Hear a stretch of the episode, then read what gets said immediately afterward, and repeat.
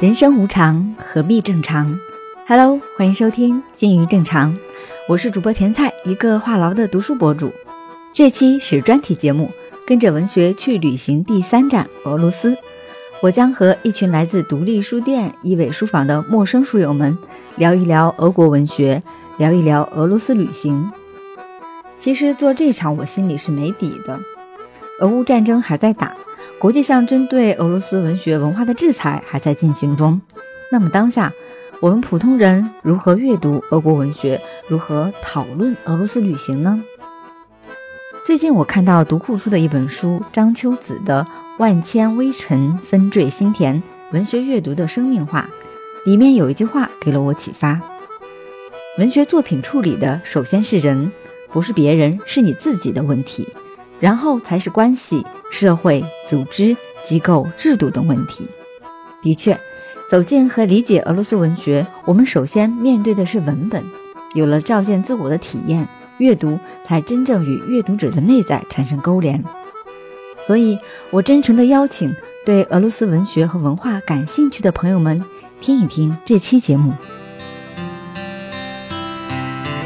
我们快速的先认识一圈，好吗？嗯，大家好，大家可以叫我英文名字 Jerry。我来参加这个活动，其实更多是好奇，就是想打开一下眼界吧。其实之前对俄罗斯的文学，呃，几乎没有什么了解，那是读过俄罗斯的一些小说著作这些。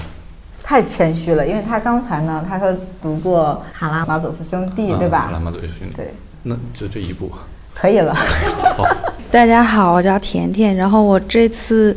主要来是因为我一个很好的朋友，他很喜欢俄罗斯的文学和音乐，还有绘画，所以为了多了解我这个朋友一点，所以我就来了。嗯，女生朋友，女生朋友对。然后我自己呢有那个去俄罗斯旅游的经历，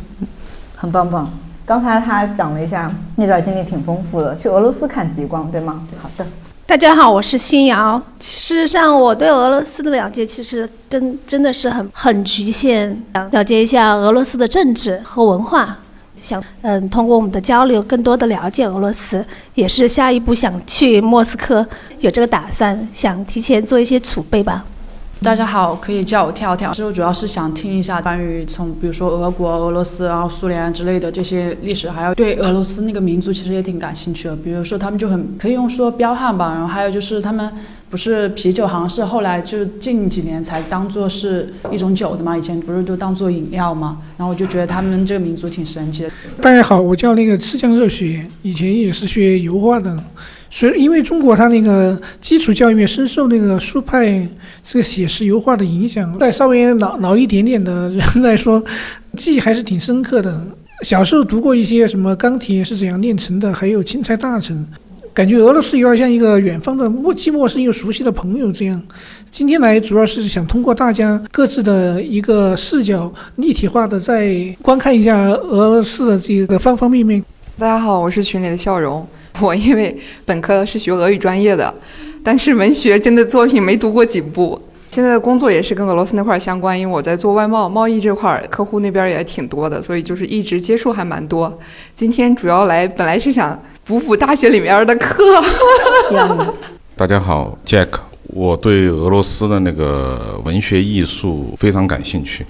啊，我是从事跨境电商的。然后我叫叶瑞，因为哈可能奥运会，然后。他们就三套娃嘛，然后对于可能美感的东西描绘比较多，就关于文学类，呃，关于美的评审这方面，可能他们都做得很好。然后加上最近战争，所以呢，就刚好过来想了解一下。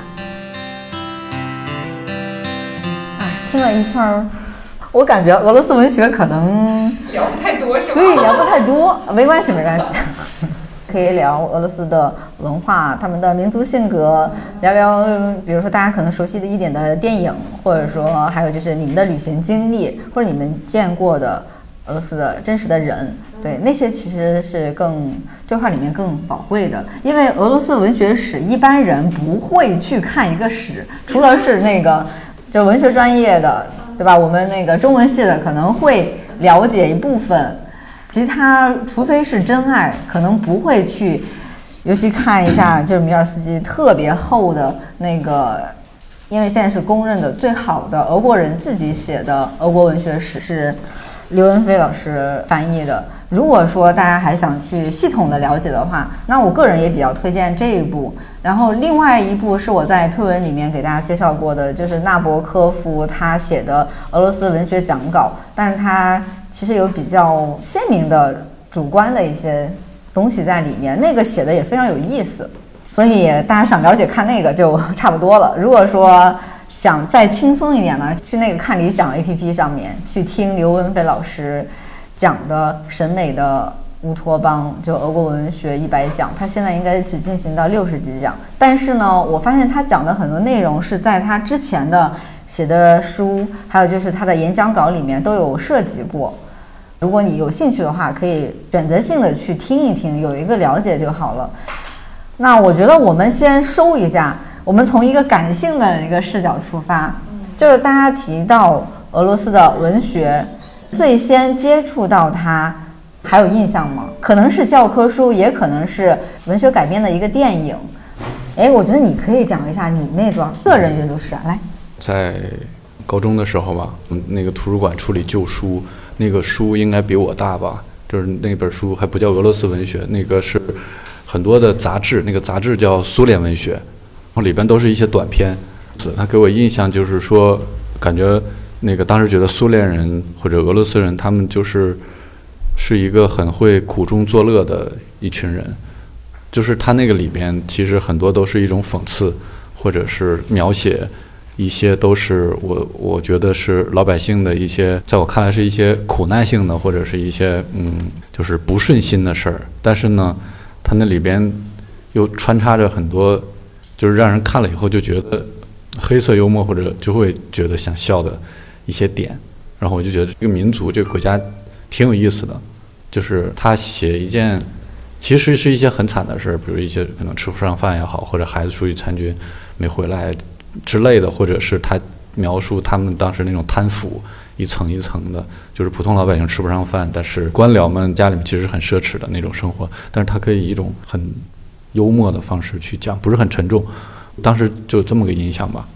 说说我，我虽然看那个就是《卡拉马佐夫兄弟》也好多年，其实有一些细节都记不清了。我印象里面，他的整体基调都是沉重的，在沉重当中，他会哎就跳一下，就感觉就这个人，你感觉他已经走路已经累到不行，快要趴下了，但突然他给你跳了一下，就是这种感觉。刚才就是他提的一个俄罗斯文学给他的一个印象，就是他提到了苦难，提到了讽刺，提到了幽默。其实。最开始就是大家，尤其是从课本上接触的俄罗斯文学，很多时候就是挺现实主义的。你刚才提的什么农奴那些非人的生活啊，还有上层官僚的那些贪腐啊等等，尤其是很多的小说家，不管是短篇小说还有长篇小说，可能都会有提及，它中间也会给你。啊，弄点那个幽默的，所以在俄罗斯文学的大师里面呢，就出现过几个，就是这里面的高手。一个就是大家很熟悉的，就果戈里，钦差大臣，还有死魂灵。嗯，对，就是大家即使没有看过原著，可能也会看过电影，或者是起码听过。对，因为他就是讽刺的，然后很现实主义的，并且果戈里他还是。出身乌克兰，但是后来我也才了解到，就是俄罗斯的那些大的作家，他们在人生的很大一部分时间没有生活在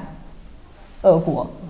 大部分都在旅居海外，主要是在西欧。像是果戈里，他主要是住在罗马，还有那个像屠格涅夫，他是住在巴黎。就是这些人，很多时候他会因为自己和当时就是政府的一些很多的一些关系，他们要么就是被迫流亡，要么就是主动选择我不在这个俄国本土生活。就他们其实是代表了，呃，俄国文学在欧洲的一种崛起。其实我们现在讲的俄国文学，很多时候就是从十九世纪开始的。之前就是在普希金之前，他们自己国人都没什么自信，就是我们俄国的文学有啥呀？就没有人。那普希金在俄罗斯人的那个心中，就是地位特别的崇高。像是刘文飞老师，他也专门讲过，为什么普希金在他们心中是一个像是神一样的，尤其是在苏联的时候，斯大林也把普希金就是把他神化，他其实有很多的一些工具化的使用。当然，普希金在他当世的时候也是比较的有名，比较受爱戴，但是还没有到那个程度。所以，就是普希金在他国内以以及在那个外国去看我国文学，他这个过程里面。就是有很多挺挺微妙的，会跟你们感兴趣的一些政治会有一些关联的一个地方。普希金在国内可能比较知名的也就两个东西，一个是诗，假如生活欺骗了你，对，比较短；还有一个就是奥涅金那个多余人的那个形象，而且大部分人可能都没看过原著，因为它是尸体的小说。但是起码他他是在那个俄国的那个，好像就是跟他们那个俄语语言学上，他树立了某种地位。就以前好像就没有用某种语言去写，然后他弄了之后，他就确定了一个地位，所以他就是一个标杆。那后来的那一批人就开始群星璀璨，就到了。那些大家啊冒出来，什么果戈里啊、屠格涅夫啊、什么陀思妥耶夫斯基啊，还有就是托尔斯泰啊、契诃夫，其实那些人都没差多少岁的。你去看一下他们的生辰，很多时候他们在他活着的时候都有打过照面的，甚至还要吵架。像是果戈里和屠格涅夫就不对付。嗯契诃夫还在跟那个高尔基写信。有。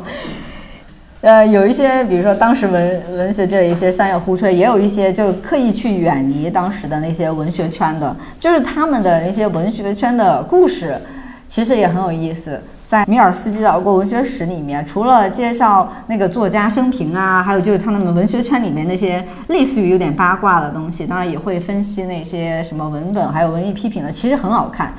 一点都不枯燥。如果大家想当八卦看的话，还是非常安利那本书的，但它还蛮贵的，原价一二八绝。这个？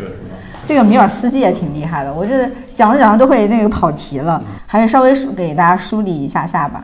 果戈里就是讽刺型的，是吧？然后屠格涅夫跟他就没差几岁。其实他俩都是贵族出身，屠格涅夫，但是他选择了一条还挺挺逗的一个路。屠格涅夫大家最熟悉的就是《猎人笔记》，这么薄，非常短。如果说他其他的什么父与子啊那些初恋啊，大家不看的话，看《猎人笔记》还是可以的。那个它是有超越了一个时代可以去看的，而且都卖的非常的便宜。上海译文出版社啊，或者其他几个社，现在就是十几块钱就可以买一个。对，也有一些人无法进入这个作家他写的世界，他因为他写的就是打猎啊，就是一个贵族带着他就是农奴的像仆人吧，然后带着条狗，然后就进森林去打猎了，然后就他也没写打猎的过程，他更多说我打猎的时候我碰到这个景色，他描写一下，他碰到这个人，他写一下，哎，我听到道听途说了什么事儿，他写一下。对，其实他那个文体在当时也是非常的独特的。反正也是挺有反响的，就是有一些特别大的作家，就大家现在觉得，哎呀，是不是有点老啊？或者说我们现在是不是很难进入？但是我觉得通过一些比较短的，他最经典的，或者他文学成就最高的那个作品进入，是一个挺好的办法。像是后面的几大家，托尔斯泰、陀螺翁和契诃夫这三位，是现在不管是中国还是是欧美公认的。提到十九世纪的俄国文学，他们是最牛逼的。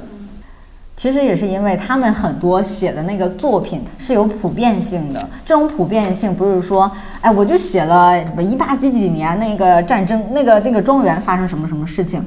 我们现代人为什么要看这些玩意儿？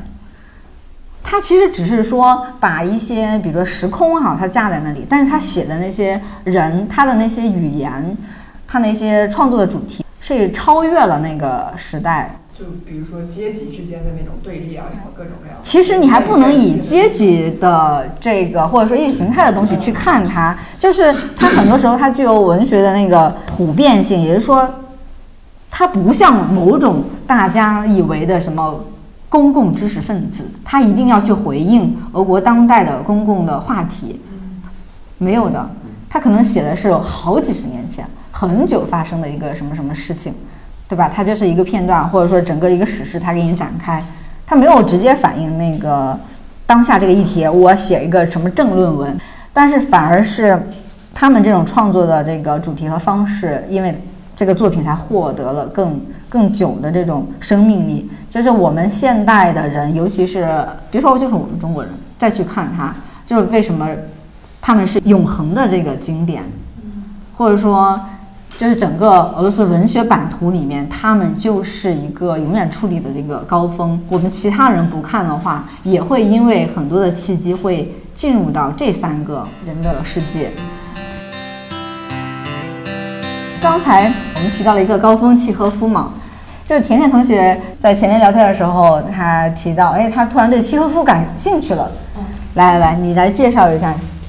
你是通过什么东西，然后又对契诃夫感兴趣的？啊，其实我最开始看俄国文学应该是初中的时候嘛，那时候看那个列夫·托尔斯泰啊，然后就是其实都出名的那些都看过，但是人在年纪小的时候，就像他所写的主题总是一些很现实主义的东西，但是人在年纪小的时候。对现实主义是没那么深刻的理解，就是那时候更追求的是一些更美的东西，比如日本文学呀，然后对吧？这样子更更美的东西。然后直到我到了现在这个年龄以后呢，然后然后加人生的阅历，加上之前看了那个《家是我的车》里面对契诃夫的那个万尼亚舅舅的改编之后，就是真的到了一个年，就觉得苦难才是人生。我三十多了，才会有那种哦，苦难才是人生要去面临的，无论是命运的，还是说日常生活的苦闷，很推荐大家真的去看那部电影，非常的好，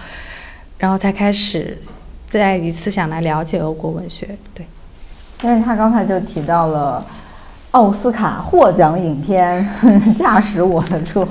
日本的一部一一部影片，它改编自村上。春树的那个小说嘛，因为村上春树他其实也很推崇，就现代的很多的作家都非常推崇，就是俄国文学里面那几位大师。对，那几位大师不只是 他们本土的宝藏，更是世界文学里面的那个瑰宝，所以很多人从里面汲取营养。像是电影里面，呃，印象非常深的是。它有非常多的直接就是在剧场，或者说这文本朗读，有点像的是唯唯独会的那种感觉的。它和现实中就是男主他的那个故事，然后那种感情交织在一起，我觉得有的时候是甚至超越了文本本身。文本本身的。对，就是人在日常生活中那个命生活会会给我们带来的那种重复的苦难，然后还有就是。嗯，那种内心伤痛的记忆，它会一遍一遍的重放，然后以及说它里面最好的一个演绎，我觉得就是他们让那个聋哑的女孩去演了那个侄女的那个角色嘛。哇，那段手语非常的有力量，就是没有任何声音，但是就会让人泪崩。然后呢，最后男主角也就是在这个这场戏剧里退幕。然后在最后结束的时候，就一段新的生活重新开始的这种感觉，就会觉得生命它会延，就苦难会重复，但是生命也会以他自己的方式延续下去。我刚好带了那个他最后的那段独白，非常的震撼。如果你有兴趣的话，你可以那个为大家现场读一下。就是那一刻，你真的能感觉到文字，呃，艺术对人的那种治愈是无限的。就是上海译文出版社，他出过契诃夫戏剧的全集。如果是大家对戏剧文学感兴趣，或者是单纯喜欢契诃夫的，这套非常值得入手。如果是打折的时候，挺划算的。其实后面会有希望去做一些关于契诃夫的剧本围读会，因为刚好我之前参加过一个戏剧节，然后当地的剧作家就把万尼亚舅舅改编成一个就成都本土化的一个。东西，但是它很多的那个台词哈，还是来源于就是原来的这个文本。当时我就刚好选的是就最后那那那几段独白，我天呐，确实特别有感觉。谢谢你安利了一下契诃夫的戏剧，契诃夫的戏剧会在今天，然后以各种各样方式，然后重新再去演绎，不管是电影的，还是说我们本土化的，还是说其他的一些方式。当然，像是 B 站哈，有非常多契诃夫的那个话剧啊、视频，大家可以去看。有一些好像还是欧洲的艺术家，他们俄罗斯本土的艺术家的。我觉得文学是一个审美的艺术，大家去感受，每个人的阅读体验也不太一样。这位朋友提到了驼翁嘛，大家都觉得都特别厚嘛，对，就感觉好像很难进入驼式，甚至是把看头翁的书列为一个最大的 flag 放那儿。当然，也是我今年的一些 flag，可能会把后面其他作品看一看。如果实在没有时间，但是又想看一下，哎呀，这个人写的是啥风格哈，自己能不能接受的话，可以选一个最短的中篇，就是《地下室手机》。地下室那个拉普格夫说他的名字应该叫《鼠洞回忆录》。那本估计业余时间估计两三天的一个晚上就能够看完，你大概能能 get 到哈，驼翁写的是什么风格。当然，很多人仍然进不去，那也可以理解。或是他的一个那个写作特点呢，它也代表了俄罗斯文学里面一个特征之一，就是它的那种宗教性有点强。那种宗教性指的是，有的人说是什么米塞亚精神啊，就是他特别能够自省，然后他是一个就特别容易写人的精神啊、灵魂，他不是特别去写什么具体自然啊、生活，像那些东西是托尔斯泰去写的。所以他俩呢是很多时候会把那个托翁和陀氏，然后这样并排去比较啊，做这个呃对比。文学批评里面有非常多是就是会把他俩放到这个一起的，所以今天更多的我觉得更像是拔草，有一些你不读，我觉得也没有特别大的关系，直接去看那个最短的那篇也可以。另外呢，就是驼翁很多的一些作品，它会被后世哈很多国家会改编成影视剧，像你说的那个《卡拉马佐夫兄弟》哈，日剧里面就有，他就是把他说的一某一些故事那个架构，他把它本土化，像日本的那些演员，然后放到一个近世代的一个环境里面，就写父亲呐、孩子啊，就那些事情，他其实他评分不是特别高，所以我也不是很想推荐了。但是它确实是根据那个改编的。我发现一个呃现象，就是呃俄罗斯的文学作品，应该是说很多都被改编成了这个电影。我不知道大家对那个俄罗斯的那个电影看的多不多哈？应该是或者叫前苏联的电影看的多不多？因为大部分的这个剧组都被改编了，《战争与和平》、《安娜·卡列尼娜》。我看过那个《静静的顿河》。静静的顿河，这里的黎明静悄悄，钢铁是怎样炼成的，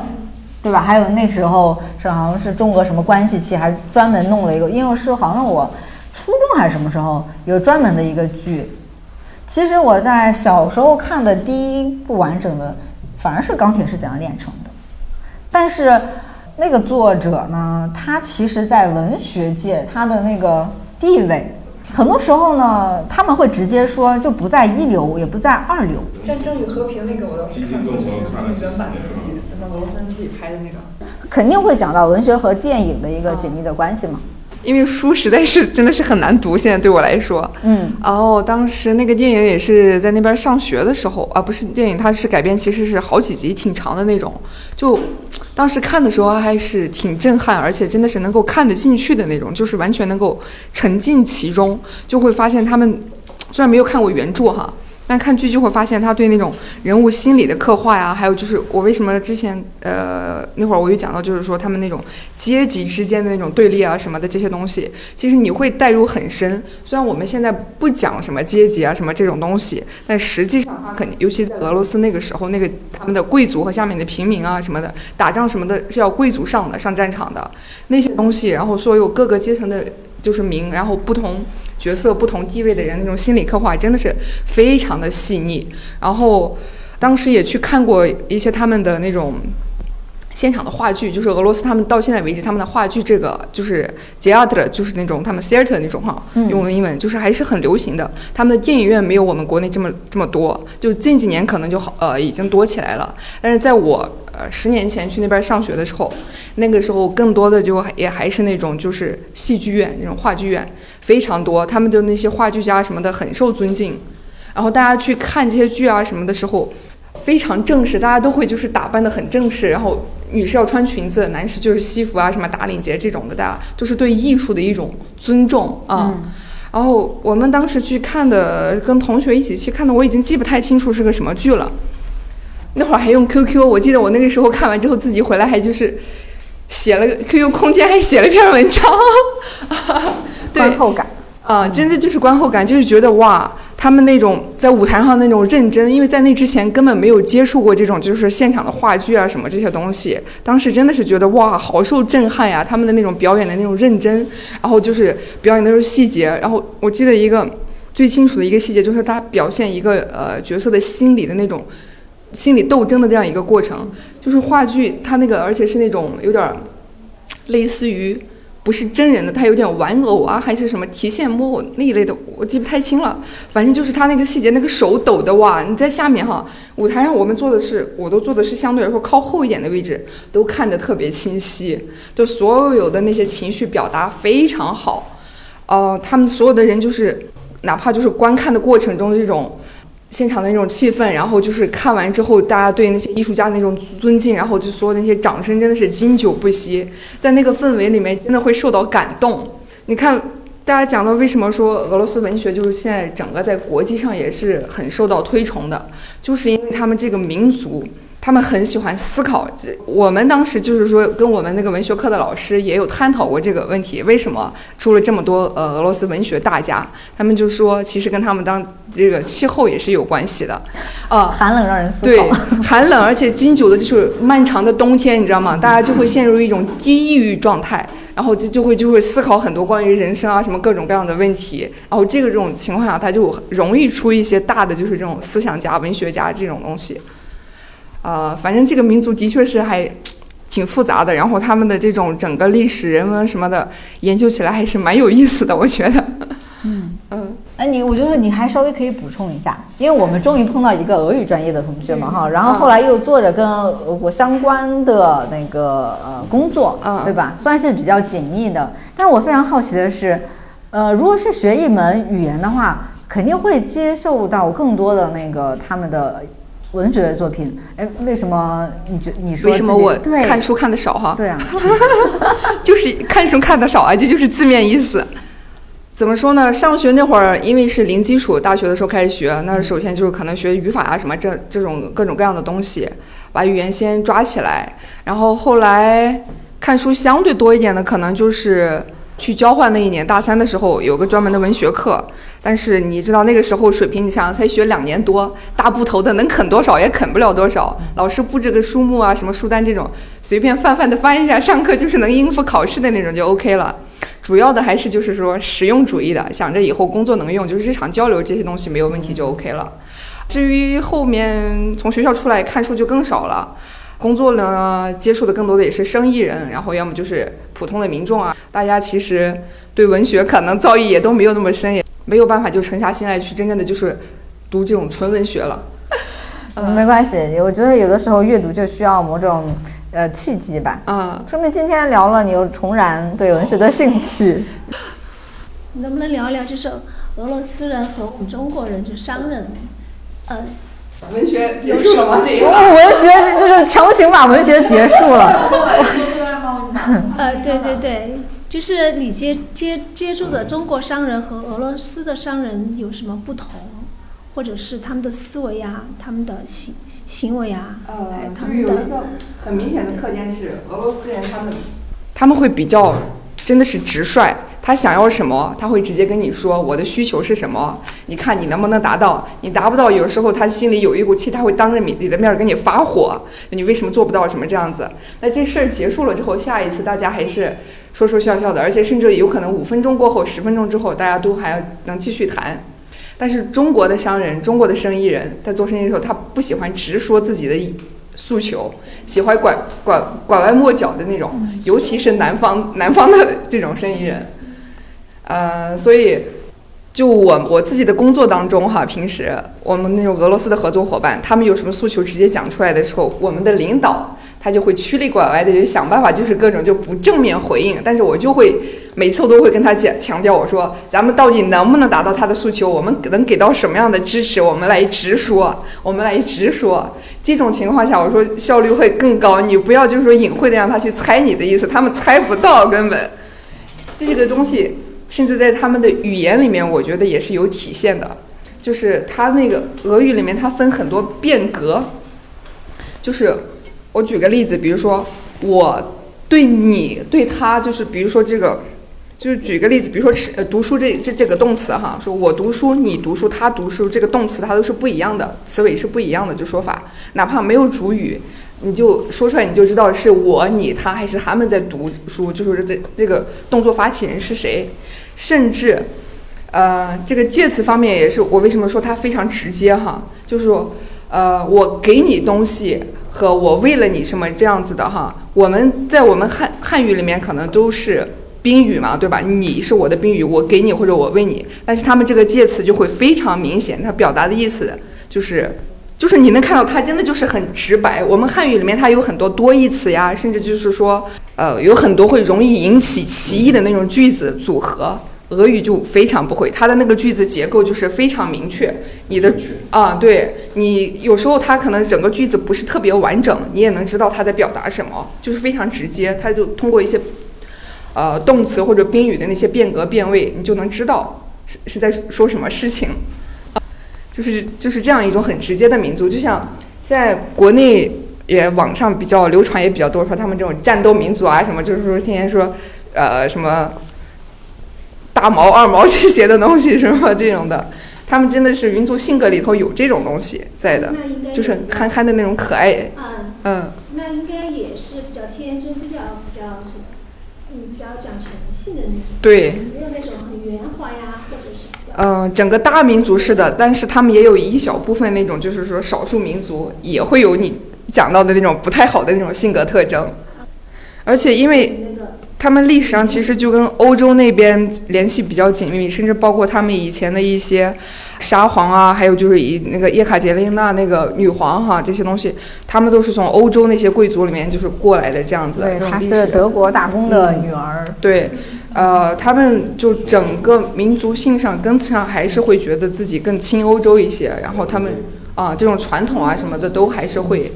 好有那种气质在。我觉得特别好的是，我们转到一个比较聚焦的问题，就是关于俄罗斯的民族性格。俄罗斯的民族性格，它也会跟就是俄国文学有着千丝万缕的关系。然后刚才你提到了一个直率啊、直接啊，然后包括战斗民族是给就是外面给他贴的某种标签，或者他们有的时候在刻意塑造的一种形象。但是我想问一下其他的朋友，就是在你们。不管是看新闻，还是说，呃，看电影或者其他的一个呃文化的接触，你们认为的俄罗斯性格、俄罗斯民族的性格，如果是用啊名词或形容词来解释的话，你会选什么词？深沉宽广。可以把那个延伸拓展一下，为什么要这样说？这个国家历史啊，才九百年、一千年，而且它的那个艺术崛起，也就是从普希金开始。后来出那么多思想家、文学家、戏曲家、音乐家、美术家，什么列宾呐，什么科普罗夫斯基啊这些。而且你你刚才说到那个他的那个气候哈，对整个北欧这一带啊，这些影响都很大。这个我也相信。我我旅游的时候遇到两个那个在圣彼得堡学国际政治的两个女孩，在欧洲的时候。在大巴上十几天嘛，就在聊，就说这个教授啊，老是喝酒，晚上的时间就天黑的时间又特别多，啊，他比较阴郁啊，可能思考啊这些比较深沉。另外，他的地域比较广嘛，跟阿拉斯加接在一起，国民整个在这个国土上的这个空间感就不同。所以说，我觉得呢，就是深沉和宽广，可能跟他那个地域啊，还有他的那个东正教啊这些可能。信仰也有关系。对你说出了造成他这种性格的两个主要的原因哈，一个是真的是地域宽广，他跨越了十个时区，当然了，很多的土地是他后来强占的，因为纵观他们国家的历史就是一个战争的历史，反正所有的邻国都打一遍，日本、俄国，然后瑞典、波兰啊，德国、土耳其，反正咱都打一遍，有有中国，嗯，咱们 一会儿再说他跟我们中国那些事儿，对。这是第一点，在那个地域上，它这种辽阔感是咋来的？然后第二点就是这位朋友刚才说的宗教，然后东正教，就是他们信这个的比例非常的高。我在推文里给大家就是推荐了几部西欧国家给他们拍的一些那个纪录片，不管是远东地区还是说西伯利亚南部的地区，就是他们的对宗教那些呃信仰，你还仍然看得非常虔诚的。一面，甚至还有一些就是肢解，就是某些当地还会有一些类似于神棍一样的出现，就是他们那种宗教的那种渗透力和这个控制力仍然是比较持久的。当然了，即使是有宗教，其实他们也有佛教啊、伊斯兰教，它是在不同的区域，然后不同的民族。因为俄罗斯其实有，现在俄罗斯有一百多个民族，它四分之一的人口是少数民族。对，所以它这个国家的多样性和复杂性是很强的。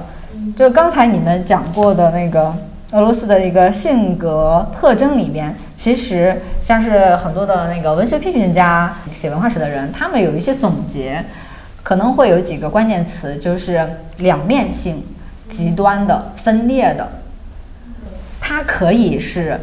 呃，骁勇善战的，然后类似战斗民族的，然后他也可以去做一些非常精致、精细的怜悯的那些事情。比如说，他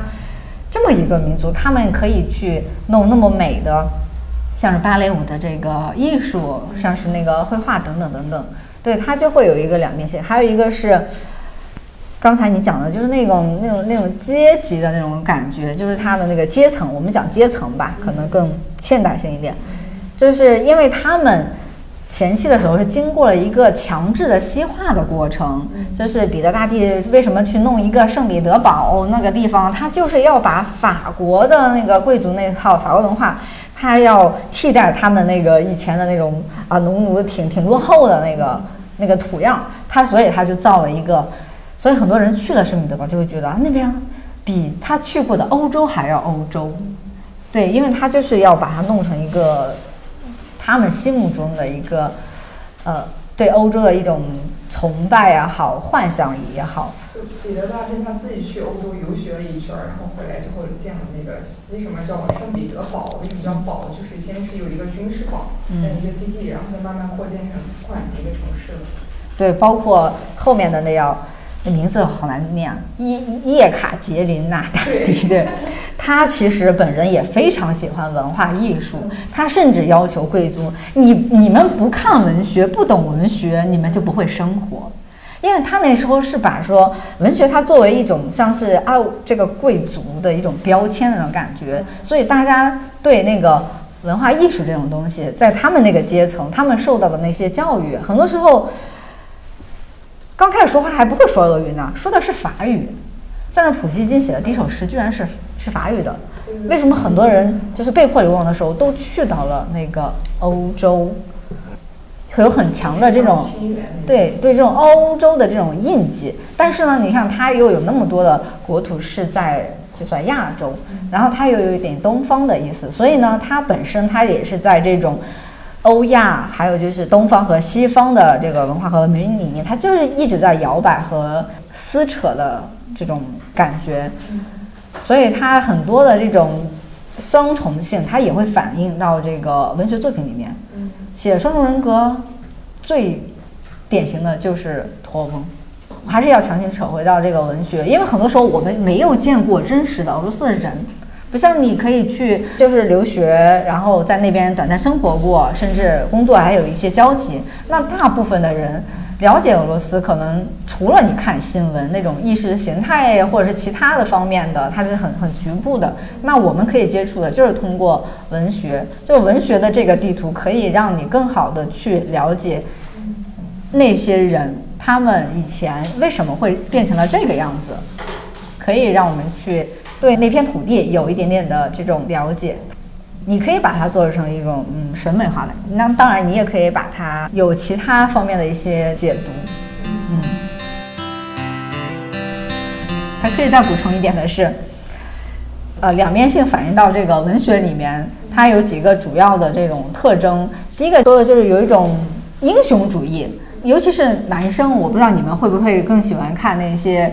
战争文学。战争文学是俄罗斯文学里面一个挺大的一个主体的一个东东，包括电影里面也更多的去反映战争。反正不管跟谁打吧，反正那些作家总会给你写出一些非常感人、具有悲剧色彩的故事。即使这仗打胜了，他也会给你塑造一点这种悲剧的色彩。当然，我们说英雄主义的时候，往往是那种有崇高感的嘛，但是他又赋予这个故事的主人公又有一点点的悲剧的色彩，所以它其实这里面也会反映到一种。呃，两面性，包括哈很多的作家，他们自己都有就是切身的这种从军的这种经历，像是对托尔斯泰，他虽然是一个标准的贵族，家里也挺有钱的，但是他大学其实他相当于大三退学，然后他就去放浪形骸了一段时间，然后又去去当那个士官，其实就是在军队里面做，但是据说他那一段非常清闲。他其实就是在高加索地区，然后他深入到那个哥萨克的那个山村里面，观察到了很多东西。哥萨克可能有一些朋友会听闻过，感觉那个地方的人非常尚武，非常彪悍。即使是现在那边，其实也是有这种传统，他们的那种。爱国主义热情以及对军人的尊敬，很多的小朋友，他们很多都是进入到军事院校接受这个军事培训，他的梦想就是我要做一位军人。这个在很多的现代的纪录片里面仍然有这个反应。像是陀氏，其实他也当兵来着，他上的是军事学校，他相当于他是一个工科生，他后来其实也去当兵，然后自己就。退役了，那普希金就更不用说了，他也亲自去看过前线，所以这些人他不是凭空捏造的。比如说他战争的里面里面的描写，他们其实是亲自去跟别人打过仗的。像是那个托尔斯泰，他是跟土耳其人打过仗，而且他还打得挺好的，别说他因为这个还升职了。他写这个。战争的时候，他并不是说要去颂扬那个战争的，比如说胜利方。虽然虽然说他们最后那勉勉强强赢了吧，其实都是输家，都是造成很大巨大的损失。但是他其实是有一些这种嗯悲剧的意味，还有一些悲悯的心态放到里面的。第二个特征呢，就是刚才我们提到的那个宗教性，就是为什么有些人不太喜欢看。就是驼翁的书呢，就是他觉得这个人吧，就有点像是那种布道和说教的，就是这些人的道德感会比较强。你会发现，你在这些作家里面看不到像是某些欧洲稍微现代主义点的作家，他会写写那啥呢？比如说他写些出轨啊，或者说写一点轻微什么色情动作，或者写人欲望啊，他会写的非常。露骨，但是俄国作家不会的，他会用其他的方式，他也具具体去写什么身体啊或者欲望，他会写我这个人我在想啥，对，他就就是人 人类灵魂的那个解剖式的那种那种感觉，对，所以这是他第二个特征，第三个就是他的审美，就很多人会觉得他造了一个。尤其是刘文飞老师，他是直接把他节目就叫做“审美的乌托邦”。他这个地方他有一个挺详细的论述。其实我自己个人认为是，我们为什么现在还会去看他呢？就是他是超越他那种普世性是比较强的。你在里面看到的是人和人性，因为他们那种割裂感就是。贵族受着欧洲的那个教育，但是呢，广大的那些农奴，他们的农奴制不是时间特别长吗？别人都工业革命都特别超前了，他们还在就是人奴隶人的那种社会，大家就是很多的人都没有没有自由，像是这种状态，它就造成一个巨大的这种这种割裂感。嗯，当然最后革命来了嘛，对，革命之后，其实文学界也有很多的变化。我觉得可以再抛一个问题，就为什么现在的人不太去读俄罗斯文学，尤其是二十世纪和二十一世纪，更何况当代的？你们有听闻过就是当代的俄罗斯的作家吗？除了那几个获得诺贝尔文学奖的，那几个我也不认识。你也不认识是吧？帕斯捷尔纳克、索尔尼琴，对吧？翻译一下。还有就是这个问题跟你说的有点像，就是因为你刚才讲到说苏联，然后往后，那就前面讲到那三个大家也好，还有前面讲到的一流、二流，不到一流、二流的也好，好像都都都是之前的，那就是苏联之后的，就是不就认为是荒地？你说它也有个断层，是这个意思吗？它分了一个黄金和一个白银的，但是我我不知道，我其实我对白银不太熟悉。我觉得黄金的有一个可能原因，是因为他们当时说不定是那个农奴制的一个矛盾最矛盾怎么说最大化的时候，就是要兵兵的一个崩溃的时候。所以比如说托尔斯泰他自己不是也他自己就是说他自己很想跟那些普通的人民站在一起嘛，我就觉得。可能也有这个原因嘛，就是在当时一个矛盾最大化的时候，然后那些作家他们其实也可能想要表达一些什么，就是自己他们自己处于在一个思想那种最就是说最崩溃的时候，或者说最矛盾的一个时候，然后那个时候其实那种时候是比较容易出大家的。然后后来的那种白银的时期，其实我就只知道白银时期那个什么什么诗人策什么，我忘记他的名字什么。索塔耶娃吗？对对，然后然后白银时期好像就我只知道这个诗人，然后。我就觉得后面可能就是外部的环境比较温和吧，然后可能就没什么其他可以出的那种。比如说你像德国他们的一些哲学家，不就是也是一个时间段，就大概那个时间段出的那个人嘛。呃，刚才这位朋友就提到了就是白银时代，因为我们上半趴我们说的那几个大家，他就集中在那个就是黄金时代，对吧？但是白银时代里面的。部分的这个作家其实对我们中国就是现当代的作家影响非常大，然后可以列几个就是作家和作品名字，你可能没完全读过，但是你你可能会听过，像是扎米亚金，他写了《我们》，如果你知道反乌托邦三部曲的话，那肯定会知道《我们》，但是呢。为什么白银时代感觉好像没有特别的 pop？但是最近哈，在国内还是比较，就是翻译出版还是比较多的。就是因为其实他那时候写的时候呢，在国内也是禁书。提到俄国文学，一定会提到的就是他们的这个审核，他们的审查是非常的严酷的、严苛的。那就是扎米亚金的《我们》，他在那个时候写了，他也没法出版。他最后出的其实是。出的是英文版啊，相当于他要在国外，就是墙里没法开花，那就只能墙外香一下。他直到一九八八年，因为一九八四能在俄罗斯出版了，我们他们本土作家写的，我们才在就是俄国本土出版，所以它是有外部的这个环境限制的。还有一个人呢，叫安德烈耶夫，他也是白银时代的一个。这个小说家和剧作家，为什么单独提这个人呢？是因为咱们的鲁迅非常推崇他，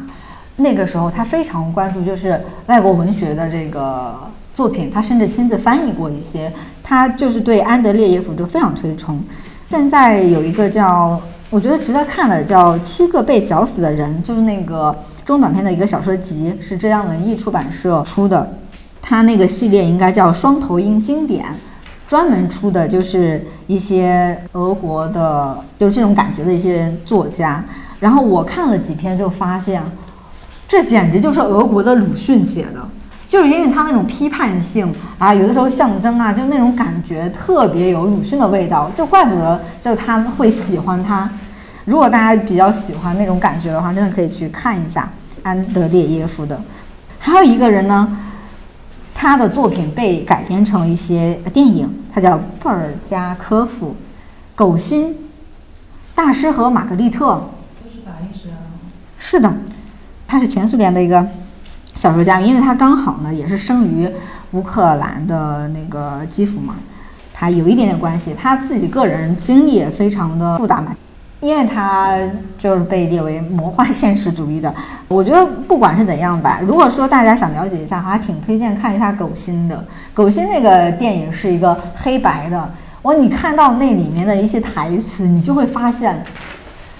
它虽然感觉好像像是有点科幻魔幻的感觉，但是它其实是非常具有那个，就是有点就是讽喻我们当今的那种感觉，甚至你看到会很想抄台词。它是一个黑白电影，非常强烈推荐大家去看一下。大师和玛格丽特是因为那本书稍微厚一点点，当然可能有些同学也无法去进入。它也有改编的老电影，但可能资源不是特别好找了。就所以你们刚刚讲过这些名字，然后什么黄金时代、白银时代，这都是我们那个时候文学课上都讲过的东西。你们不讲起来，我全都忘光光了。对，不提起来。因为我们不走进它，它可能就是距离我们遥远的这些名字而已。因为文学只能是你自己阅读的时候才有温度。其实如果还有那个私心在推荐，就稍微当代一点点的，比如说就是有点像七几年、八几年哈这个年代的。还有一个作家呢，叫阿斯塔菲耶夫，因为他的《渔王》非常受王小波的喜欢，王小波专门写过这个书的书评。叫什么？渔王。渔王就是大鱼的鱼，然后王是渔王。他还喜欢树王，但是树王不如渔王好看。阿斯塔菲耶夫他属于离我们还比较近的，这广西师范大学出版社出的，它有这么厚。因为我还单独的推荐过，也也非常喜欢，因为他们他是专门写那个西伯利亚的，那里面他其实是有继承那种俄罗斯文学传统的，就是他的渔网是非常好的，虽然很厚，但是你肯定看得很快，因为它里面其实是有一种散文体的小说的感觉，其实跟托尔斯泰有点像，托尔斯泰的很多语言它是有点散文的感觉。他没有特别严谨的去追求某种结构啊什么的。我觉得私信安利到为止哦，我们不聊这个文学了，我们开始聊聊就是俄罗斯旅行的这个话题。虽然在现在我们讲聊俄罗斯旅行好像有点尴尬，一是就现在飞机好像也飞不到那儿去，疫情当下呢也不是很好那个出国旅行，但是可能总会有和平的那一天。和疫情消停的那一天，当那一天到来的时候，我们可能会重启我们世界旅行的这个意愿。那俄罗斯会不会是你们想去的一站？圣彼得堡。然后我们可以先听一下去过俄罗斯旅行并且有比较独特的一些旅行体验的人，他给我们分享一下。就是刚刚大家说到俄罗斯人的性格嘛，其实因为。我觉得还有一个词比较好形容他们，就是冬天。他们其实是很冷漠的，但是他们这种冷漠，我觉得它是一种不带敌意的冷漠，它就是冷漠。像我们当时我和朋友去旅游的时候，我们问他们，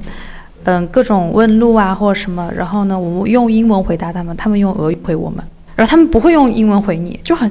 这个我要解释一下，他这个不是冷漠，他是英语普及率真的很低。可是他听懂了呀，可是。就是你用英文问他，他听懂了。因为他会觉得自己说的不好，然后他可能能听懂，但是他说不出来，然后他就会自然而然用自己的语言去讲这种。哦，可能是有，但是当时因为他们那种每一次都回我们俄语，然后我们会不断的说你们能不能用英文，但是他们都不会理我们。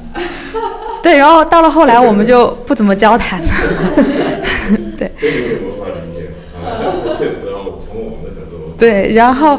然后，因为当时我们去旅游的时候是去看极光嘛，因为那那个时候还是学生，然后就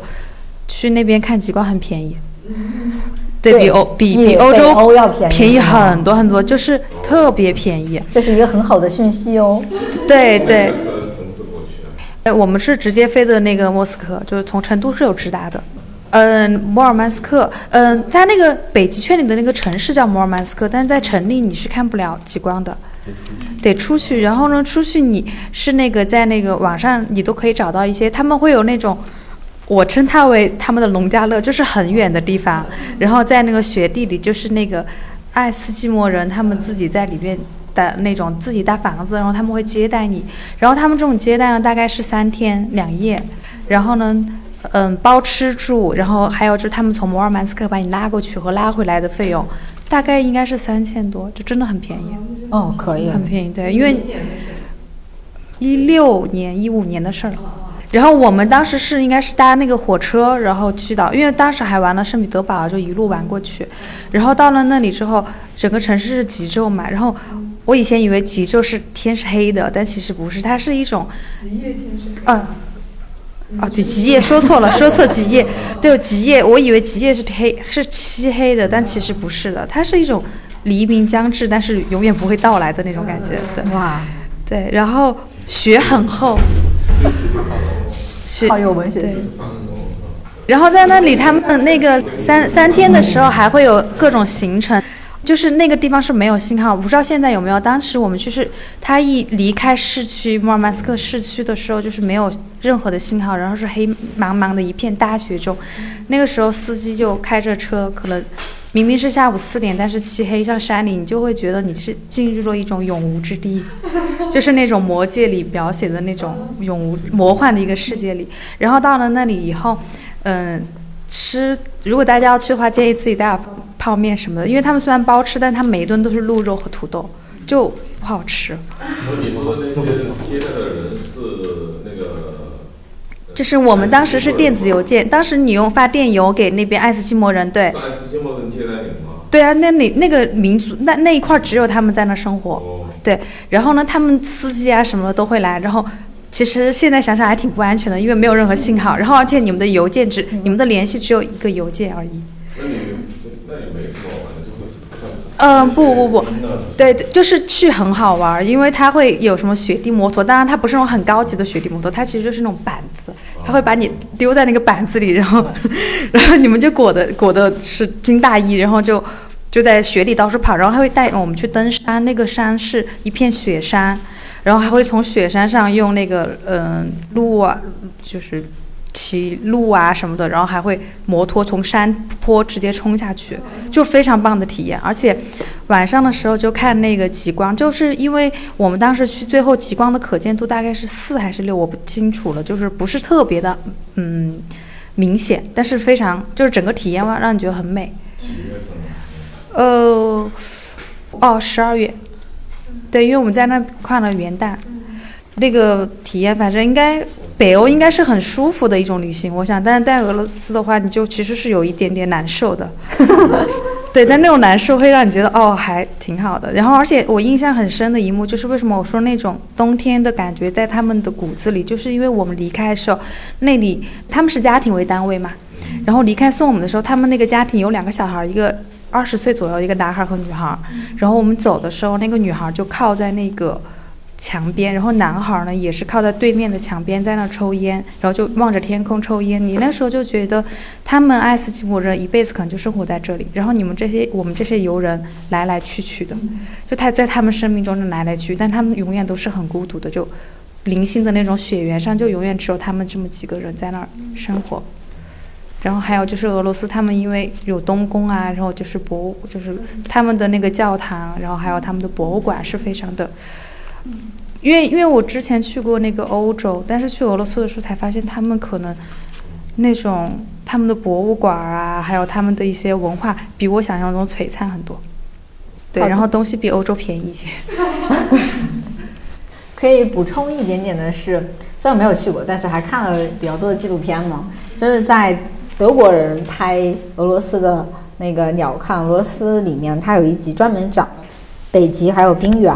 冻土这些东西。这也是因为他们独特的地理和气候导致的嘛。就是说到那个摩摩尔曼斯克，这个在曾经应该是在苏联时代是一个禁区，是不让人去的。然后因为那个地方。有有有他们一些军事设施，对。那里还停了一艘他们的那个军舰。还有那个他们的破冰船是用核动力的破冰船，这是俄罗斯的一个特点嘛？它要通过北冰洋的这个贸易的这个航线，所以大家就用一个超大马力的破冰船，或者引导那个商船，然后去到那边去。你说他那边网不行，我觉得现在可能也有点悬。你去那里有网吗？嗯，城市里面有，但是一出城市就完全没有。爱斯基摩人就没有，就是那三天你是完全断网。那三天没有。对，与世隔绝。哦，就是他们那个村庄是一个补给地，他们算是他们的，他们会在那儿还会转转乘客人，然后，但是那个村庄以后就不能汽车就再也不能再往前开了，就会把你放到一个木板上，用那个木板摩托车把你拉在雪原里走。其实没有看到哈士奇，我们在那看到的是那个鹿，哎，那个叫什么？驯鹿吗鹿，对，是驯鹿。所以就是那趟旅行里面，除了看极光，然后城市里面印象最深的是什么呀？城市里面印象最深的应该是东宫，去东宫的感觉，反正，对，就是去看博物馆吧。对，但是但是不知道为什么，因为还是去过蛮多博物馆的，但是东宫的那个博物馆的整个可能是设计或怎么样，然后是我最能看进去的一个博物馆。就是博物馆的藏品，然后以及它的可能一种分类方式吧，然后还有就是他们的教堂，然后可能是因为我预期比较低，然后呢没有想到这么的多，遍地都是这样的感觉。对圣圣彼得堡真的非常喜欢。饮食印象不深，但是嗯，只还也是比较西式，但是但是呢，比去嗯那个欧洲玩的时候更能接受一些。可能米饭更多吧，因为或者米饭。因为中国人相对来说多对对对所以对尤其是中国人去玩的时候，那些旅行旅行团他会特意给你们提供一些中式的那些。哦，对，但是我们当时是两个，我们是自己去玩的嘛，没有跟旅行团。这是他们的本土饮食文化。对，我感觉他们本土饮食文化，啊，可能和那个去内蒙古那边玩的感觉会比较相似。是吗？对，没去过内蒙古。呃，反正就是我觉得会更更容易接受一点点。我还挺适应的，因为我自己家本身就是北方的。呃，对吧？嗯来来来，聊饮食的话，嗯，对，就那种饮食结构什么，我还其实挺适应的。我记得当时就是，呃，毕业之后有一年，我有两个朋友，他们我们是过元旦的时候去的，他们两个想去玩，我们就一起去了。去了的时候，他们两个天天找肯德基，说一口也吃不下去。你来这个地方吃肯德基有什么好吃的？我就真的是很适应，他们就一口也吃不下去。大家比较熟悉的应该是那个红菜汤，然后就上海的那种罗宋汤，大家应该也听到，就是那个罗宋汤也是从俄罗斯的那个红菜汤就是演变而来的，就是当时应该是哪个战争时期那个地方就是有很多俄罗斯人留下来的这种习惯，然后后来本土化改良就变成了罗宋汤。他刚刚讲到就是那个东宫，圣彼得堡还有一个夏宫，它这些东西都是原先他们那些沙皇他们的行宫。东宫它就是冬天的时候来这边，就是 Zimny Sat，然后那边还有个那个 Letny Sat，呃，那边是避暑的夏宫。东宫这边可能他们经常居住，那个在河边嘛，对吧？那个东宫，夏宫就是比较远，然后在城市外面，已经在郊外这些地方了。我没去过夏宫，但是呃，东宫进去之后，你会觉得那个真的是宫殿感，你就会觉得这才是皇帝住的地方，真的是金碧辉煌、富丽堂皇。它那种所有的装饰，不管是柱子呀，还是就是顶棚啊，什么各种的，真的是我们中国所说的那些所谓的雕梁画栋哈，在那个面前，我觉得真的是小巫见大巫啊，对，是的。就真的是，而且他们大量的喜欢大量的用那种金色，你知道吗？就真的是金粉涂上去，哇，真的是那种感觉。然后对比一下故宫，就会觉得哇，好寒酸。啊，就故宫肯定我们的呃建筑啊，还有上面那些木质结构什么的，它肯定有它的特色。但是正儿八经，你要是比就是真正室内那种生活环境，真的是小巫见大巫，就是。反正就是他们的建筑也是，就是很欧式的那种，很欧化。东宫那边它是一个，你们要是在照片上见到，就会看到是一个很典型的，他们是十七还是十八世纪的那种蓝绿色的那种建筑。他们的古很多古代建筑都喜欢用那个颜色，我也不知道为什么，就是那种蓝绿色很清新的颜色。所以他们城市会有一种童话色彩。嗯嗯嗯其实纪录片里面他们就是会拍秋天啊，就色彩更鲜明，有红有啊。然后还有冬天的时候，嗯，然后冬天有雪覆盖，而且他们纪录片里也基本上会安利，就是圣诞的时候，嗯嗯那边会有非常多的那些呃灯光的装饰，整个城市就像是进入到一个、嗯。一个童话世界，你就会感觉卖火柴的小女孩可能就蹲在哪个墙角的那种 那种感觉，很那个强。我觉得那个童话感哈，可能主要就来自于圣彼得堡的那几个有两个教堂，然后还有就是莫斯科那个教红场哈，因为大家应该都知道有几个滴血大教堂啊什么这些的。对，就是那个洋葱圆对，顶洋的建筑葱圆头，是彩色的，就是他们东正教特有的那种洋葱顶。莫斯科和圣彼得堡那两个广场上那两个又是比较鲜明的，就是风格特别鲜明的那种嘛。这两个东西它都是跟也是跟战争有关的，就是为了纪念一些人然后修起来的这种，具体我也记不太清了。但是我记得有一个，当时就是俄罗斯我们那边那个呃那个老师跟我们讲的，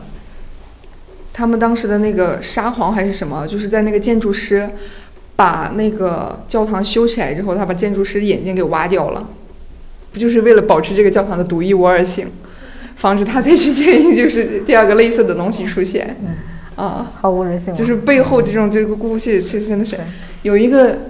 红场上有一个教堂，它是叫滴血大教堂，就是它不止一个啊，嗯，就是其实背后真的是有一些真的是血的历史存在。我发现俄罗斯人确实很喜欢，就是为战争战士去建很多的纪念碑。嗯，就像你说，他们本身的民族历史就是一个战争的历史嘛，就不停的打仗，不停的打仗，就是很喜欢纪念这些。对对对。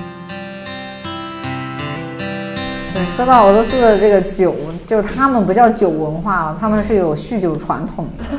酗酒。对，酒精的这个问题，其实也在他们整个就是普通民众里面造成非常严峻的一个社会问题，所以在 BBC 拍摄的纪录片里面就深入到里面，就很多人甚至是去买那个。私营就是 相当于对的来买，所以有很多的流浪汉仍然是有一点点钱就要换酒。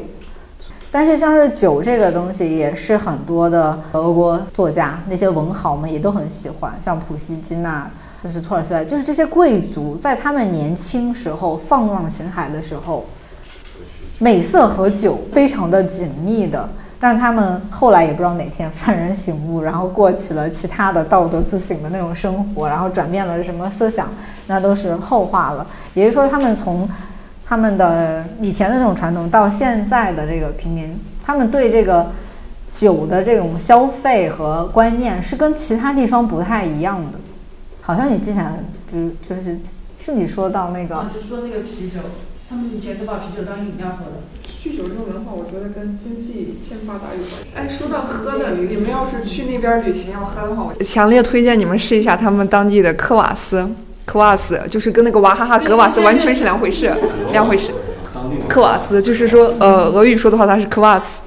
它是用黑面包发酵出来的那个东西啊、嗯，真的很好喝。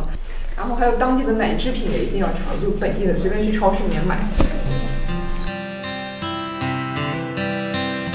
说起俄罗斯，就是他确实在那个绘画艺术方面嘛，对中国影响很大。因为那阵中国成立的时候，就和苏派、苏联这个关系比较紧密嘛。因为他那个政治原因嘛，这个美术史上也写的呢，就是除了苏联之外，都是那些都是资本主义的，都是不好的，就产生了一个阉割文化嘛，形成了一个很标准的审美标准，就是一个嗯写实的才是比较好的。以以前我也曾听老师说过，就是说苏联它的油画这些毕竟是从欧洲那边传过来的，它也不是属于顶流的，也属于二三流的。但但是还还是很很严谨那个书书派这些油画这些，因为我看他们写生的那些解剖啊那些，反正中国也继承了他那种严严谨嘛。后来慢慢社会开放了，才允许看那些各种博物馆啊，世世界各国的这种综合性的艺术嘛，才进入现在年轻人的这种世界。大家的思想才实现这种解放嘛。进入美院的时候，也开始学习当代艺术的这种一个方向。从此以后，大家搞这些创作就不用模仿大自然的一切了，也是一种人性的解放嘛。记得最深的就是，就是高尔基那个头像，是每个学美术的人都画过的。那个陈丹青有一次说他在那个大都会博物馆呢看到那个苏里扬诺夫的那个画呀。他说：“这个感觉才是真正的艺术。俄罗斯的美术列宾美术学院好像是全球前三的那个美院，但是我们国家可能现在很多都不知道这些。”说一下，我们讲讲俄罗斯这个辽阔版图里面，我们非常感兴趣的、值得去的。贝加尔湖一直想去，就是去俄罗斯的，基本上就是莫斯科和、圣彼得堡，然后就是贝加尔湖，然后贝加尔湖旁边是一定会去到那个叫伊尔库茨克的，因为它被称作俄罗斯的小巴黎。就是其实俄罗斯那边也很喜欢叫俄罗斯的小瑞士、俄罗斯的小巴黎，就是他们也很喜欢这些用欧洲的那些比较有名城市的名字去代表我那个地方。就是很不错，然后你们对那个这西伯利亚大铁路难道没有向往吗？这里面没有铁道迷吗？我我就好多年前，我一一一一年左右吧，我看过一个呃旅行杂志上面那个作者他就写他从北京上车，然后有一趟专列嘛到俄罗斯，对，然后中间还要换车，因为那个铁铁轨的那个呃宽度不一样。然后看了那个以后，我就特别。向往，我想坐这一趟，就是去到那儿，哪怕到了那儿就回来都行，因为他就沿途讲这种风景就变化，因为它的纬度不同，然后从从中国到了俄罗斯，然后这种风光的不同，然后他讲在路边，比如停在俄罗斯某个车站，就一群俄罗斯大妈上来卖那种冻的腌的鱼，他那个鱼我也不知道生的，反正他说可以直接就酒吃的，然后他一边卖鱼卖酒一起卖，他说又又说又很便宜，然后又很好吃。这个列车这一段我就很感兴趣，我就这样一直想有机会去。然后刚才讲到那个西伯利亚的时候，我以前看过一部电影叫《穿越西伯利亚》，它不是俄罗斯人拍的，它是讲一个就是二战的时候一个德国的在西伯利亚，他们有一个那个战俘的呃监狱，然后他是一个德国战俘，然后呢他他自己跑出来了，因为那个地方基本上没有人把守，因为觉得你跑出去就是死。嗯，全就是全是严寒嘛，然后但他真的就运气加上生存意志加上一些技生存技能，就一路跑回家了。苏联军官就追他，就大概讲这个故事。那时候我就对看到那个电影，他会拍一些画面。虽然我本身已经是一个东北人了，但是我对那种那种白雪皑皑的画面还是很很想，就对西伯利亚这个地方就很好奇。就是其实写呃西伯利亚，除了我刚才给你案例的那个渔王那部俄罗斯本国人写的作品之外，还有就是法国人算是自然文学吧，他叫希尔万泰松，他写的在西伯利亚森林中，因为我刚好看过那个片，也是同名的，那里面就是台词说话特别少，但是就是他的那些自然。还有就某某一些轻微的触动，已经构成一种那个电影的一种叙事语言了，所以那个还挺推荐的，因为它的电影评分比书籍评分要高很多，让大家通过就电影去了解一下西伯利亚。因为我对铁路还比较感兴趣，俄罗斯的那种辽阔，最能体验这种辽阔感的就是去乘坐火车。而且很多纪录片里面也会体现这个火车，它里面的各项的设施服务都不差，有一些甚至还略带豪华。当然，它也有就普通的，像是那种上下铺的那种感觉。因为它是从莫斯科到弗拉迪奥斯托克嘛，就是它叫海参崴了，它现在就那个名字，穿越了七个时区。所以我在想说，很多人体验火车旅行的话，也只可能会选一段。因为太长了，我们请假也请不了那么久，对不对？对，七到十天我就在火车上了，啥也没玩到，啥也没看到。如果说要去体验的话，可能会有几段，在贝加尔湖那边好像也有火车在运行，但是它好像也是那个季节性的。所以，像是那种具体的，得看你哪个季节去，然后再去查具体的信息。因为现在包括国际局势，包括他们国内变化肯定太多了，所以谈论旅行的时候很难去讲所谓的攻略。我们只能说哪种的体验方式是比较有意思的。我觉得火车旅行还是我一定会去加上的。嗯，还有一个。七天的这个火车，我们以前有个老师，他在，他就在那个重庆一个大学，他应该在这边做外教做过，做过一年。他来的时候就是坐那个火车来的，跟我们说这辈子也不会再坐了，这是他告诉我们的。一个星期不能洗澡。待了一个星期啊。是的。我看我看那他们的那个经历，感觉都很都很爽的样子，觉得那个火车那些就设施还不错。我不知道那个是不是文学化了，或者怎么样了，或者美化了。在我听到这个之前，我也有跟你一样的那种向往，就觉得这种火车旅行哇，好棒啊！就是体验体验一短暂的体验一下，然后那个之后就断了这念头了。他们那边还有一个火车头博物馆，应该是比较大的一个，就是在新西伯利亚。新西伯利亚是继莫斯科和圣彼得堡之后的第三大城市，在挺多纪录片里面会提到。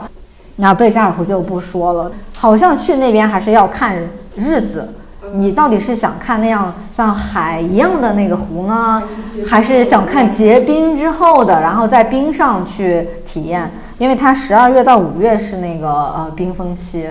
所以其实我真的觉得去俄罗斯真的得去掐指算一下。很多时候你会发现，有一些营销号里面会会把那个苏联的那些美学的，比如他们的建筑、他们的雕塑，尤其是那种巨型的，就是会 PO 一些图。我在个鸟瞰俄罗斯的纪录片里面，他们也呈现了非常多，就是那种巨型的雕塑能可怕到什么程度的？那雕塑的嘴，那上面可以站十个人，就是那种。还有最大的关于列宁的，对那个头像是好像是世界最大的，就是八米多高嘛。怎么说呢？可能我们现在也有点理理解不太了，就有点大可不必的那种感觉。我相信有些人对前苏联的东西，他是有一点点，比如说向往的，他会想去看一些以前的那种遗迹啊，那个建筑啊，那种前苏联风情的东西。我相信是会会有人以这个为主题，然后去做这种的主题旅行。但是近年来还有一些，我觉得可能是主要是外国人。像日本和西欧国家很多人，他们现在更喜欢探索的是俄罗斯的，就是勘察加半岛。嗯，因为那个地方就属于远东地区，它相当于是在北极和日本中间。那个地方它就是属于俄罗斯的冰岛，它有巨多的巨大的那种活火山，然后也有非常雄伟的太平洋的那种海岸线。甚至有人专门去那里，就大冷天在那儿冲浪，像是拍那个什么棕熊啊、什么鲸鱼啊、什么鲑鱼啊，就是那些野生的，然后自然动物那块儿，自然是非常非常多的。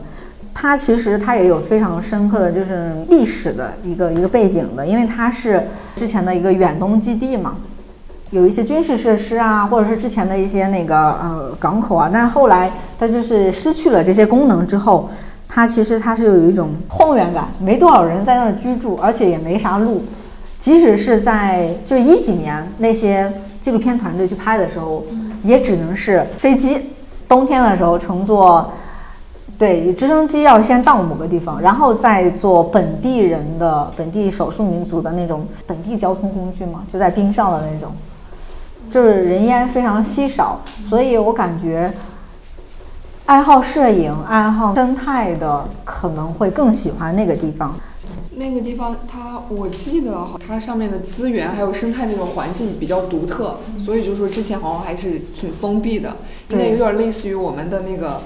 南边那个叫什么南沙群岛那个地方，就是轻易不让人进去的那个地方。一种保护，还有就是它很难开发。嗯嗯，开发难度很高。对，所以那个也是他从别人，好像是他他从日本手里抢过来的嘛，对吧？反 正他们两个在那儿争来着。还有包括那个弗拉迪奥斯托克，他被誉为俄罗斯的旧金山。这个地方咱们在历史课本里面一定学过，因为它曾经也是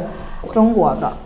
曾经是军事基地嘛，它现在也是转型成做贸易和金融中心，相当有点像是远东这边的老大。他其实很多时候也在做亚洲人，主要就是中国人的一些生意。在 BBC 视角拍摄纪录片的时候，他们就会专门讲，他们都真的是特别喜欢引战。他们就是说，这个确实是中国的。然后呢，现在某些中国人士。就是对这块领土的那个所属和那个中国仍然存在争议，他们确实直接就是把这个讲出来的。对，包括这个纠纷，我们肯定会提到这个库页岛，俄国那边是叫萨哈林嘛，但是他那个地方咋说呢？他他他那时候咋开发呢？他就是把那些重刑犯，就是犯了重罪的人，还有就是苦刑犯，对，就把他弄那儿，相当于那儿就是很少数的土著，然后加大量的囚犯。那萨哈林在文学上面哈，它还有一定的这个意义，是因为契诃夫就曾经去到那边，就做了三个月的田野调查。他唯一的一本非虚构的文学，其实就是《大哈林旅行记》，就国内其实比较早翻译过，然后今年又修订了一下。因为契诃夫当年就是三十岁的时候，他已经。获得了一个奖，就相当于他在文学界哈已经成名了。成名的时候不应该趁势而追吗？但是呢，他停了下来，他说啊，我要去那个萨哈林。大家觉得哦，你去那个苦行犯的流放地干嘛呢？因为去那边特别特别远。那个时候他先要坐火车坐一段，到个某个地方呢还要坐船，坐完船呢还要坐马车，马车还要徒步，相当于他光去那个地方就得花几个月时间。他去了之后呢，就是动用他这个在文学界的一些名望，他有一些类似于就是像记者那种那种特权一样，他去做了非常多的走访和笔记。他就发现萨哈林是一个人间地狱，他就发现那里面有非常多不人道的事情。他回去之后不就写了这个作品吗？在社会上引起了一些轰动，甚至因为这个就修改法律，即使是对犯人也不能特别残酷啊，等等等等。他是有他们当时的一些现实意义的，他在那个书信集里面也有专门提过这个，就是因为他在这个旅途中，他是跟中国和中国人有了一点点接触，应该是来过中国，就其实就是黑龙江那块的一个一个边境城市，但是他也没特别展开讲，但是他特别讲了同船住的中国人，就是说他对中国人的初次接触和印象特别好。就说他们特别有礼貌啊，呃，虽然穿的就是破破烂烂呐，但是非常有礼貌，是什么最，就是勤劳、善良、勇敢，就感觉好像这些美好的词，他都赋予了那个中国人。其实他本来回程的时候是想去上海汉口的，但是当时的时候，日本和上面有那个霍乱，有那个相当有疫情，所以呢，他就没从那儿走。但是呢，他去了香港。但是香港当时是英国殖民者，其实他对香港印象也挺好的。虽然没有结，他就觉得哇，香港这个海湾太美了，是比他看过其他任何的海湾都美。那他就绕了一大圈，又回莫斯科去了。当然，这段路对当时的一个社会，也还对他自己造成一个很重要的影响。就是他后面写的很多作品，其实都有这段旅行里的一些痕迹，并且呢，这段旅行让他的身体更差了。契诃夫他是个医生，他应该对自己有点数，而且他的哥哥还有他的几个亲人全都是肺结核死的，那他也是。他在旅行过程中就已经有这种症状了，但是他就选择啊忽视，然后仍然是工作，所以这趟旅行对他本人造成了也是有一个很大的影响，不管是写作还是身体上面的。所以萨哈林那个地方。建了非常多关于契诃夫的一些小的博物馆啊等等，所以我就，呃，因为这个作品嘛，也很想去那个地方去去看一看他当年去怎么在三个月里面，相当于就走遍那个岛，然后他是怎么去做，就是成千人的那种这种那种采访，非常厉害。呃，二手时间那是白俄罗斯的作家。因为他刚刚突然提的嘛，我就想起了那本书，然后就就也安利一下。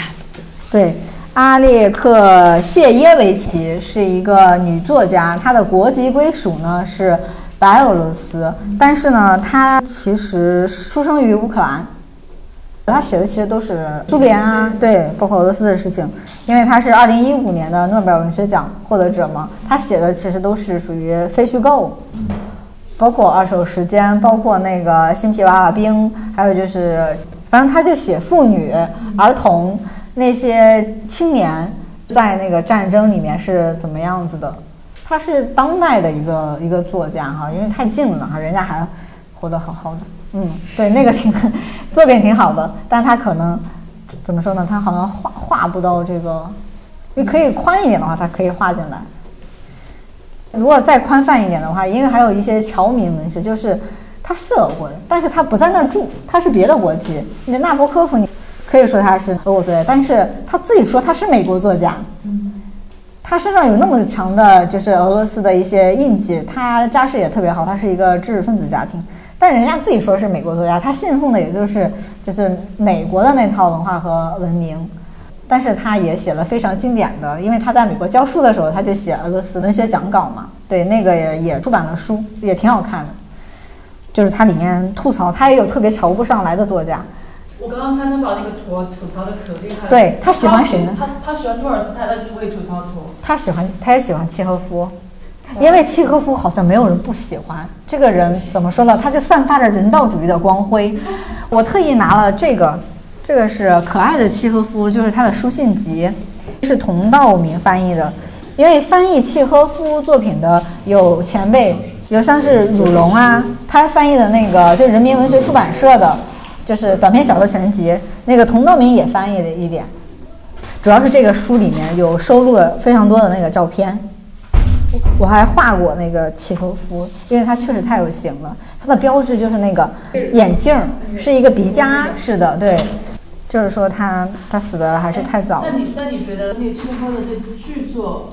还是他的小说嗯那个？嗯，因为他在世界文学里面，他的短篇小说，他是属于排的特别靠前前三名的那种哈。他跟莫泊桑和欧亨利被誉为短篇小说三个大师嘛。但是他的那个戏剧仍然有很强的生命力啊！他因为他闻名的是他短篇小说嘛，然后可能很多人是推他的戏剧。我看了一些，我觉得跟小说差不多的感觉，但是也没有就是大家说哇，他的戏剧太棒了，就是比他的小说还要棒，怎么怎么之类的。我觉得大可不必，为什么非得纠结一个作家他的两种文学形式呢？那都是他自己，他用不同的形式去表达。当然，他有一些剧作在当时，比如说啊，好像。上座不太好，评价不太好，但是呢，他过了一段时间，换一波人演，又很上座。对，其实他两边他都挺重视的。我特别喜欢契诃夫和托尔斯泰一点，就是这俩特别喜喜欢写日记，然后喜欢写信，所以他们的信。和那个日记体就特别有文学。那你可以直接喜欢鲁迅的，鲁迅的那东西全部写不，他的那个日记就属于我今天吃了俩菜。对，但是托尔斯泰和契诃夫不同的是，为什么他们的就是书信集甚至日记会被出版？那是因为他们具有很强的价值，是研究他们的一个价值。还有就是他有一些可以去更好的理解他的作品。再问一个问题哦，这些文学里面。那个俄罗斯文学里面的那些大的那个翻译家是哪几个？大的翻译家，你认准人民文学出版社，还有就是上海译文出版社，还有译林出版社就可以了。大概率情况下，他们两家的都会好一些。各各家都有不同的人翻译，有不同的。而且其实我真心觉得，我们对翻译可以再宽容一点。有的时候，我们认为经典的那些作家也不一定怎么样。其实我看过那个叫什么名字，就两个字翻译的那个《驼的罪与罚》，那那个那个那个那个老师好像是一个很资深的老的老的翻译家，但是我就不太喜欢他翻译的那个《罪与罚》。然后我后来看是谁的，自己我忘了，就是两个字的。是翻译就是去个人化，对。啊，人民文学出版社最近又以其他的一个装帧出了托尔斯泰的三部最著名的，然后它的装帧也特别好，当然翻译也是很有保障的，那你直接入它就可以了。博翁的话，因为像是译林出版社也在出，人民文学也在出，上海译文也在出，其实我个人都不是会收全套的，我都是这家我收一个人的，这家我收一个人的，我这样拼起来，我没有那种。套装控，然后一定要全收的，因为我知道有一些可能他不如不如那个人好，所以我就会自己组装。但是像是那个契诃夫的，因为人民文学出版社也有短篇小说集的套装，而且有太多了。但是公认好像比较出名的就是叫古龙的那个，像佟道明其实也是一个不错的哈，但是也有人不喜欢他的翻译。但是我也看过，我觉得人家没有那么差了，人家也是一个非常知名的，他还专门写过关于契诃夫的一些就是文学批评的一些东西。上海译文出版社的这套契诃夫戏剧全集，因为整套下来挺便宜的，如果喜欢去看戏剧文学的，那直接买它就行了。其他的我没看到好的。二战时期，俄罗斯其实男性嗯牺牲的比较多嘛。现在俄罗斯应该是就是女性要多于男性。呃，现在的俄罗斯男女平权达到这种状态没有？不清楚。但是我可以补充的就是，在俄国文学里面，那些女性的作家和诗人，其实，在那个时代阅读文学的大部分都是女性贵族。女性在当时，比如说她写作也好，仍然会受到就是男权社会很多的一些批评非议，包括那个那几个娃，对他们也是会有各种批评的声音，但是也不妨碍他们继续去跟男性的当代的那些诗人去交流。在二十世纪之后的俄国文学里面，是有几个比较知名的俄国女性的作家，但是比较奇怪的是，文学史里面她可能很知名，但是她到引到中国。没有那么多，可能现在最有名的应该就是你提的那个，对，二零一五年的诺贝尔文学奖的获得者，那也是因为他回应了一个非常当代和现实的一个主题，就是战争，包括那个政治，那些带给普通的人什么样的苦难，后来又留下什么影响，包括他还写过那个切尔诺贝利的那个书嘛。俄罗斯的真实的女性，因为我没有接触，没有发言权。但是他们的女性，对女性作家，不妨碍，但是他在他们的文学史上就是有他们的光芒。像是这几个大作家，他们的妻子啊，就是他们的婚姻史也是非常有意思的，就甚至有点八卦的。但他会直接跟他的文学活动紧密相关的。就托尔斯泰的结婚的时候，他三十几。他找了一个十八的，他就把那个姑娘按照他的理想啊，就给他灌输一些想法，他就成了他的秘书，就他就抄了六七遍的那个《战争与和平》，相当于他白天要操持家务，然后呢，结婚八年生了七八个孩子，但是他并没有特别在乎这个女人为家庭为他的事业所做的这个这个付出，包括他在晚年的时候跟他的。夫人决裂，然后他临死前是离家出走嘛，在死在一个一个小车站，就是它里面有很多故事。托尔斯泰的，就是最后的那个时刻是有一部电影的，那里面也体现了，就他跟他妻子，就是婚姻和家庭生活，就是女性的这个，曾经给他的写作注入灵感，甚至是支持了他的文学创作。但是呢，实际上那个女人也并没有得到他的那种尊重。你要说特斯拉也不是一个女权主义者，对他即使对农民、对农民的子弟那么的好，但是他对他老婆不见得。但是契诃夫对他老婆特别好，然后屠格涅夫对他的情人特别好，因为他的他其实是追星，他追一个女歌手，然后甚至跟他妈决裂了，然后就随着女歌手去到就是法国去那个定居。直到他妈死，他就继承了大笔的遗产。就是他们对爱情、对女性的一些实际的态度，和他们写到作品里面的，我觉得还要分开来看。好啦，这期节目就到这里结束了。我相信阅读文学和旅行是消除偏见和敌意的最好方式，也衷心的祈愿世界和平。感谢你订阅收听《进入正常》。我是主播甜菜，我们下期再见吧，拜拜。他主宰世上一切，他的歌唱出爱，他的真理遍布这地球。他怎么一去不返？他可否会感到烽烟掩盖天空与未来，无助与冰冻的眼睛。流泪看天际带悲愤，是控诉战争到最后，伤痛是儿童。我向世界呼叫。